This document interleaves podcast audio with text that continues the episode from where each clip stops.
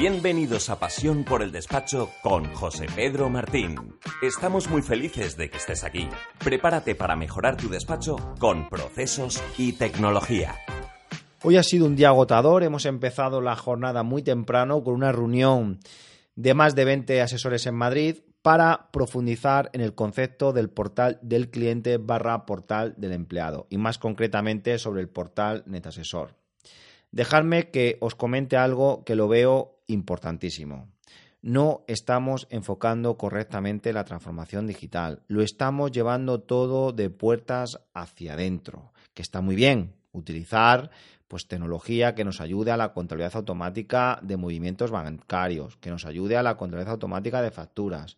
Todo eso es fenomenal, porque nos va a hacer ganar eficacia, nos va a hacer ganar rentabilidad, pero el cliente no percibe nada con eso. Es como si yo llego al banco y el banco se está digitalizando internamente muy bien, pero yo no tengo un portal a través del cual pueda ver mis movimientos bancarios, desde el cual pueda crear mis depósitos, ver mis préstamos, ver mis recibos, eh, pasar remesas, etcétera, etcétera. En un despacho profesional sucede algo similar. Está muy bien que internamente seamos la bomba, pero de cara hacia afuera si el servicio sigue siendo a través de teléfono o a través de email, pues eso no es digitalización. ¿Cómo se están transformando los despachos de puertas hacia afuera? ¿Qué está pasando? Pues yo detallaría dos líneas diferentes. Por un lado, los proveedores tecnológicos que han desarrollado software de facturación y contabilidad están viendo una oportunidad de trabajar aquello que los despachos no estamos trabajando, que es facilitar al cliente una herramienta de facturación y control en la nube, ofreciéndole una verdadera digitalización, que el cliente sí percibe toda esa transformación, y por otro lado, despachos profesionales que están utilizando muy bien el concepto del portal del cliente un portal del cliente barra portal del empleado con una visión 360 grados y en una única plataforma, no parches, no chapuzas de por un lado portal del empleado, por otro el portal del cliente, por otro lado la gestión documental. Ya lo hemos dicho en muchas ocasiones, ¿no? Que bueno, oye, si es lo que hay, pues habrá que aprovechar todos esos sistemas. Pero es como si nuestro banco nos dijese, no, para ver los movimientos bancarios por esta plataforma, para ver los préstamos por esta otra, para ver las inversiones por esta otra. Oye, por favor, dame un usuario de contraseña y que yo tenga una visión 360 grados. Ya existen portales de clientes muy, muy completos donde puedes ver la información jurídica, cargos, socios, actividades económicas, los impuestos a nivel de fiscal y contabilidad, pues vas a ver el pérdidas y ganancias, los IVAs, vas a poder ver los balances de situación, costes laborales, brecha salarial, hacer procesos, altas, bajas, incidencias laborales, portal del empleado, posibilidad de que el el propio empleado pueda solicitar pues modificaciones de 145, fichar, asesoramiento 360, eh, incluso hasta incluyendo un pequeño módulo de facturación. Es que esto es muy importante, señores. Es que realmente la transformación del banco vino en una primera fase en el que los clientes pudiesen ellos operar a través de un portal. Pues imaginaros, ¿no? Cómo está el sector a nivel de transformación digital. Pues bien, trabajemos hacia adentro. Pero si el cliente no percibe eso, ya creo que lo recordé en un podcast que me preguntaban una vez, pero ¿tú qué coche tienes? Digo, pues mira, tengo esta marca. ¿Y cuánto ha tardado tu proveedor en hacer ese coche?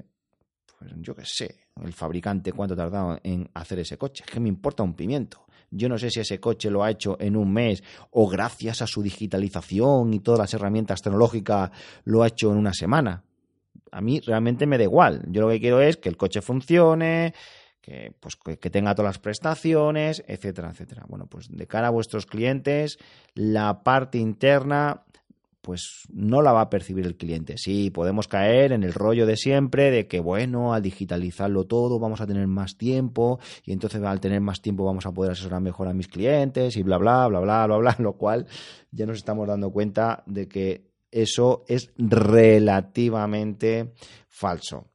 Pues bien, yo sí veo que eh, los portales del cliente van a tener una gran evolución principalmente más enfocado en la parte laboral, en la parte de recursos humanos y en todo caso en la parte más de asesoramiento automático.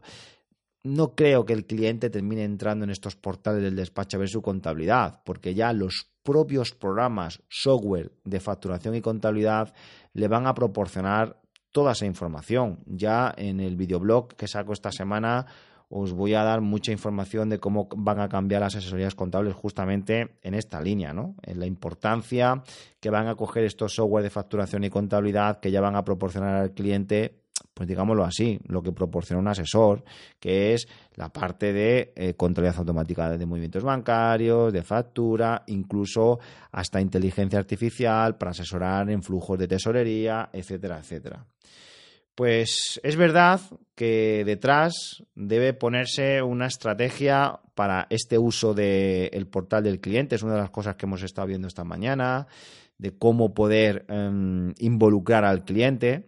Pensar que la banca en su día pues tenía un reto importante y era que sus clientes dejasen de ir, en este caso, a las oficinas y entrasen en el portal los despachos estamos viendo, aquellos que ya están más avanzados y están utilizando el portal del cliente, pues que hay que involucrar, hay que establecer una política de ejecución eh, para invitar al cliente. Aquí, si el servicio es laboral, pues es muy fácil porque el cliente va a entrar mensualmente porque tiene que coger las nóminas o tiene que ver los costes laborales, pero aquellos que seáis un despacho más fiscalista contable únicamente, pues una de las opciones de llevar al cliente a la utilización del portal pues es eh, diciéndole que no te puede enviar documentación por email y que la documentación te la deje en el portal del cliente. Por otro lado, em, hemos estado viendo también la importancia que tienen que tener estos portales de cliente en tener un módulo específico de partidas pendientes. Esto es algo que al final nos estamos haciendo responsable en el que de forma mensual hay un trabajo administrativo importante de contabilizar los bancos, aunque sea de forma automática, y luego tener que enviar pues eh, un Excel o un PDF o un Word a los clientes con aquellas partidas pendientes que no somos capaces de averiguar o resolver.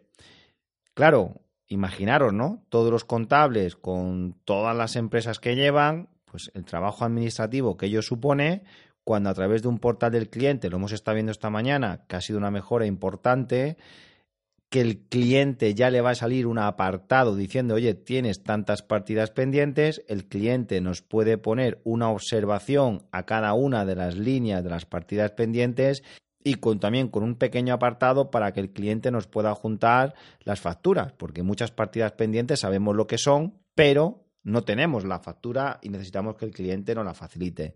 También la importancia de poder tener eh, un modulito sencillo donde el cliente se pueda configurar el coste laboral. Esto es algo que nos trae de cabeza a los departamentos laborales porque cada cliente quiere unos costes laborales, o muchos de ellos, de una forma diferente.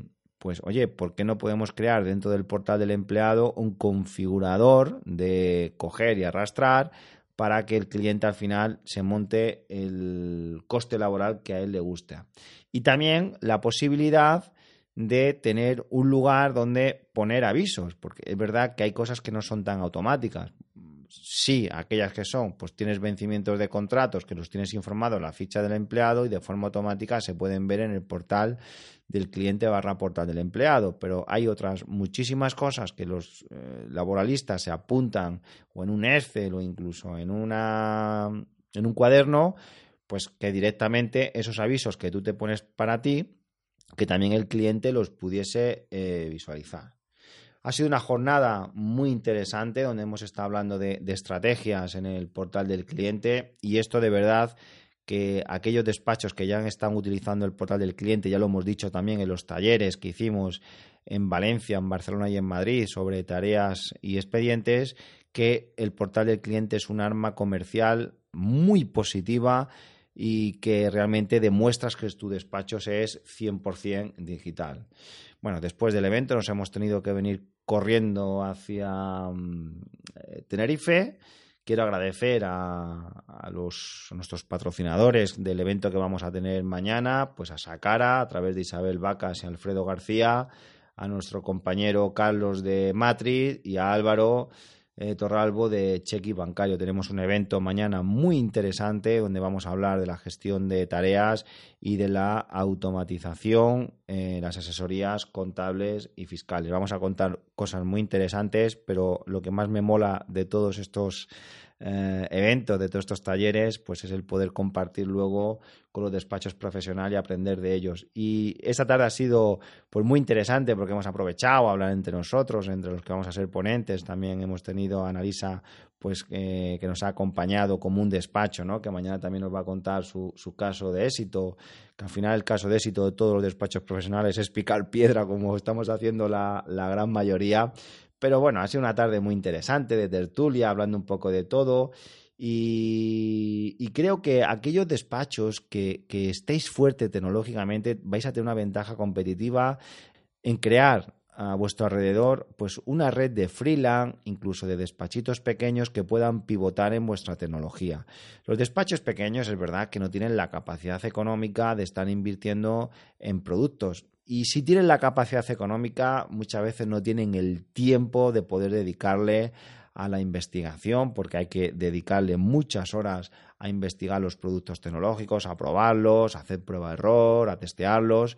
Y aquellos despachos, y porque lo estamos viendo, que realmente pues estáis apostando por tener un servidor fuerte, con VPN, con todos los productos, un buen RP abierto en SQL, etcétera, etcétera. Esto se está dando mucha posibilidad para ir integrando a, pequeños eh, despachitos o incluso ir creando esa red de freelance a la que me refería antes. Esto es una gran oportunidad eh, de estrategia en el crecimiento.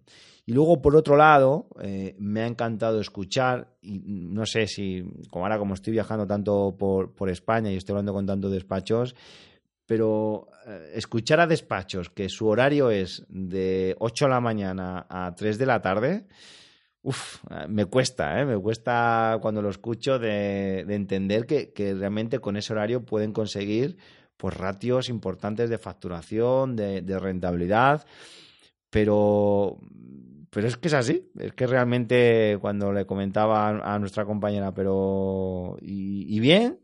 Y me decía, pues claro, pues todo sigue igual, todo fenomenal, la, gente se organiza mejor, incluso me contaba que ya hay compañeras suyas que están preparando pues aquellos impuestos como de alquiler o cositas sencillitas ya de cara a enero. Pues es que al final esto es una cuestión de, de ser eficaces, de estar centrados y de verdad que no me voy a quedar con la espinita de probar eso de poder trabajar de 8 a 3 porque estoy seguro de que podríamos conseguir eh, los mismos ratios de facturación y rentabilidad. Esta sesión se acabó. Es momento de tomar acción. No te olvides de suscribirte y obtén los mejores contenidos sobre procesos y tecnología en los despachos profesionales.